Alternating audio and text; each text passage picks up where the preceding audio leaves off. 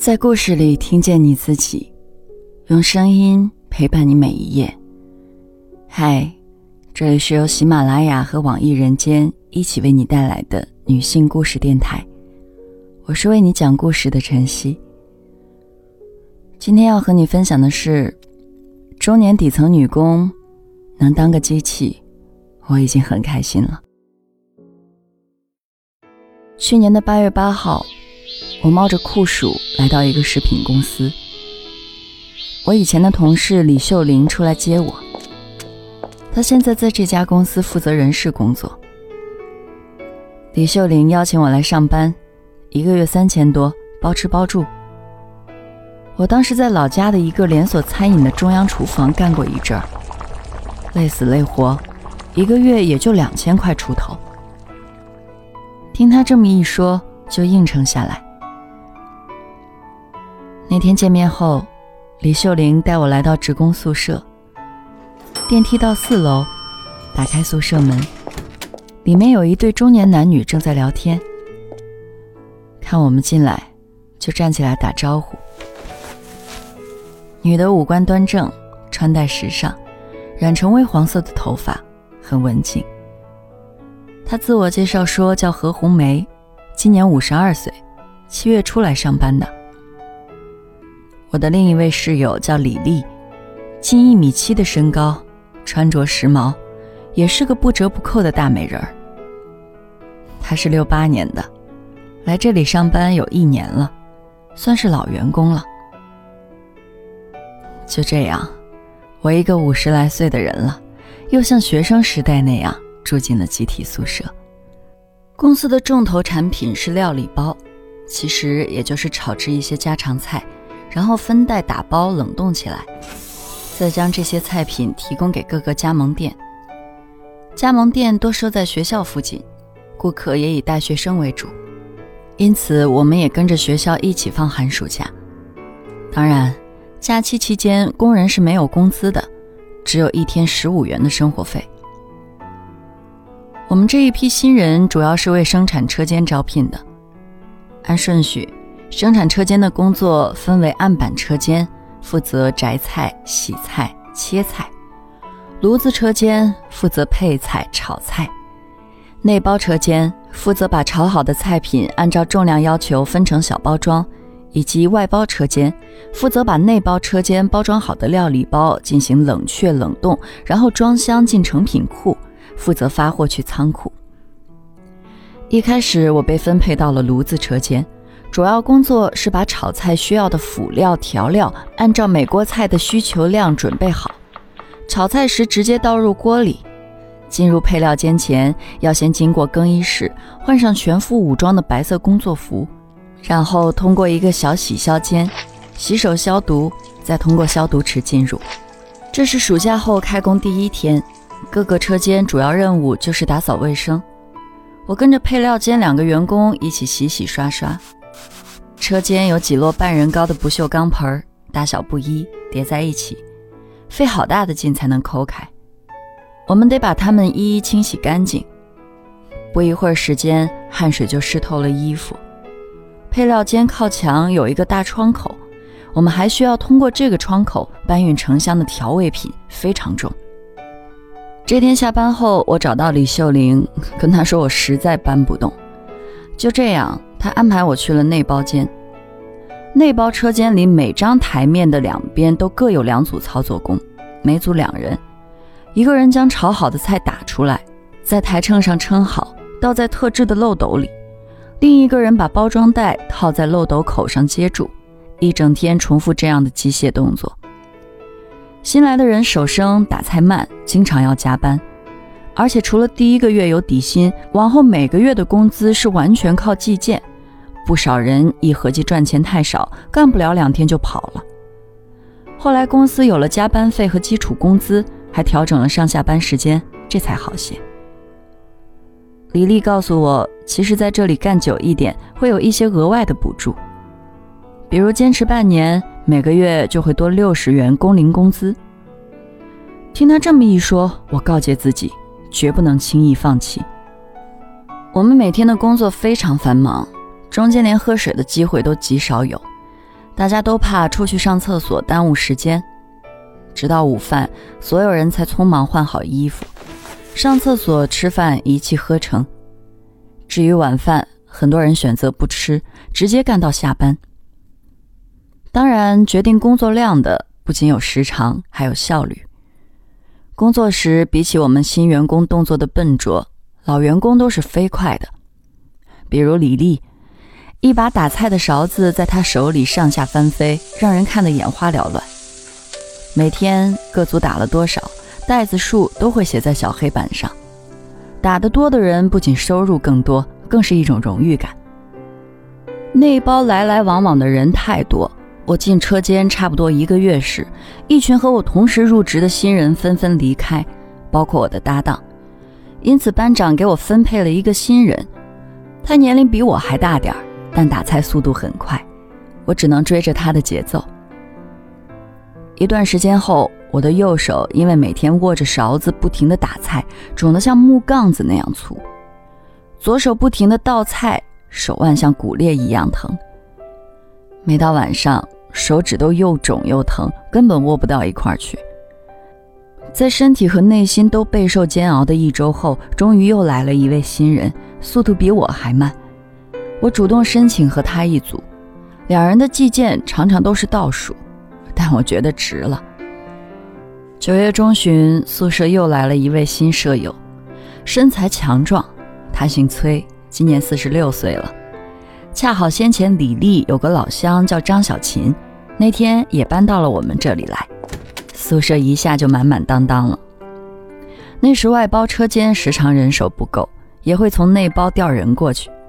老崔被派过去两次，外包车间紧挨着速冻冷库，气温常年偏低，又湿又冷。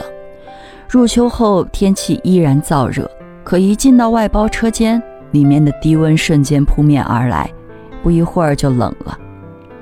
大家只好靠着不停的干活来取暖。中午下班再出一身汗，如此一天反复好几次。几天之后，老崔感冒了，咳嗽不停，但依然坚持干活。我劝他请假休息一天，他笑着说：“这里一个萝卜一个坑的，不好请假。再说请假一天没有工资不说，还要扣掉一个月的满勤奖，太划不来了。”他还说，外包车间里有一个女工都干了三年了，由于长期在低温环境中工作，得了关节炎。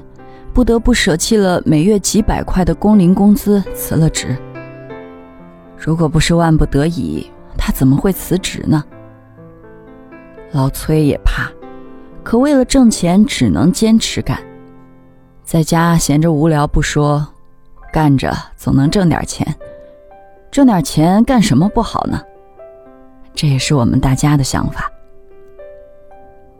每天一大早进到车间里。吃喝拉撒都在一个封闭的楼内，头都不抬。等到晚上，一身酸臭味的出来，谁不都是这样？可对于我们这些人来说，哪有什么诗和远方，都是重复机械动作的劳动机器而已。但能当机器挣点钱，也是开心的。每天下班回到宿舍，就是大家难得放松的时候。日常生活也没多丰富，也就是吃了。何红梅拿出自己的饼干，老崔买了苹果，李丽老公给她送来了黄桃，还有我的零食都摆在一起。只有张小琴坚决拒绝别人给她的零食，只说不喜欢。老崔就说，跟他一起去了几次超市，他什么都不买，一分钱也不花，大概是觉得自己没什么跟人家交换。所以人家给他的东西，他也从来都不要。过了生产旺季后，晚上都在五点左右就下班了。吃完饭在宿舍休息一会儿，李丽和何红梅一起去附近跳广场舞。我在房间里打开电脑写文章。到了八点多，李丽回来了。我问何红梅怎么没回来，李丽调侃说她和男朋友去约会了。这时我才想起来，刚来的时候，在宿舍里跟何红梅一起的男人，原来不是她的丈夫。何红梅经常很晚才回来，有时天冷，也不知道他们是在路上散步还是怎么的，有时回来都快十二点了。过后我们开玩笑逗他，但何红梅就一直笑着不说话。公司的形势真是六月天孩儿脸，说变就变了。到了十月，订单量开始下滑。据老员工说，虽然每年到了这个时候都是淡季，但今年的形势尤其不好。上个月公司还在招人，这时却要裁员了。到了十一月，老崔也被裁了，因为他两次上货都上错了。就在这个时候，业界出了一个轰动的事件：一个同类大型企业被曝出现了质量问题，被停业整顿，严重惩罚。公司领导为了消除这个事件的负面影响，邀请各大学的学生代表来公司实地参观了几次。但就算这样，生产形势依然十分低迷，裁员的风声越来越紧，大家人人自危。虽然都在嘴上说裁了就走呗，也不是什么多好的工作，让我走，我一刻不停的就走了。但要是真的被裁掉，也还是挺不好看的。一时间大家都紧张了起来。原本李丽在内包就算打菜比较快的，她看中的是名誉，打得快脸上就有光。可后来有几次班长就说他们不负秤，为了快不讲准确性，称量不准，还拿着一袋菜在他们的小秤上称量少了一克，便让他们整筐返工。李丽说班长找茬，但转头又说自己还是很喜欢这个工作，毕竟这个年纪的女同志多数都没有什么文化和技术，一个月别说能拿到三四千。就是能拿到两千多也不错了。这里虽然偶尔加班，但淡季下班又早，休息时间又多，最少的还能拿到三千出头，已经很不错了。别看他每天说说笑笑，可是心里也挺愁。儿子都三十多岁了，还没有对象，自己去跳舞也是为了开心一下。想到裁员的事儿，李丽总觉得会落到自己头上。她和班长顶过好几次嘴，班长不喜欢他，其他人也都有自己的顾虑。我和搭档是最慢的，每天打菜数量都是倒数第一。何红梅上个月为了照顾母亲，请了快一个月的假。想到这些，大家都很焦虑。过了几天，总公司来检查。要求称重误差要缩小，这样一来，大家的速度都慢了下来，下班的时间延后，再加上生产量少，让大家双休，多休的四天是没有工资的。这样，公司一个月可以节约几万块的工资钱。考虑到年后开学会有一个旺季，公司便不再提裁人的事儿，我们就这样阴差阳错的躲过了被辞退的命运。转眼春节到了，公司放了一个月的假。开工第一天，贺红梅过来辞了职，原因是她不得不在家照顾她年老痴呆的母亲。他们家姐弟五人讨论来讨论去，只有何红梅最适合照顾老人。她唯一的女儿结婚了，一人吃饱全家不饿，人性格也好，也有耐心。李丽不失时机问出憋在心里许久的问题，问起她老公的情况。我们这才知道，她老公几年前就去世了。又问及她和男朋友的关系，何红梅冷淡地说：“走一步算一步吧。”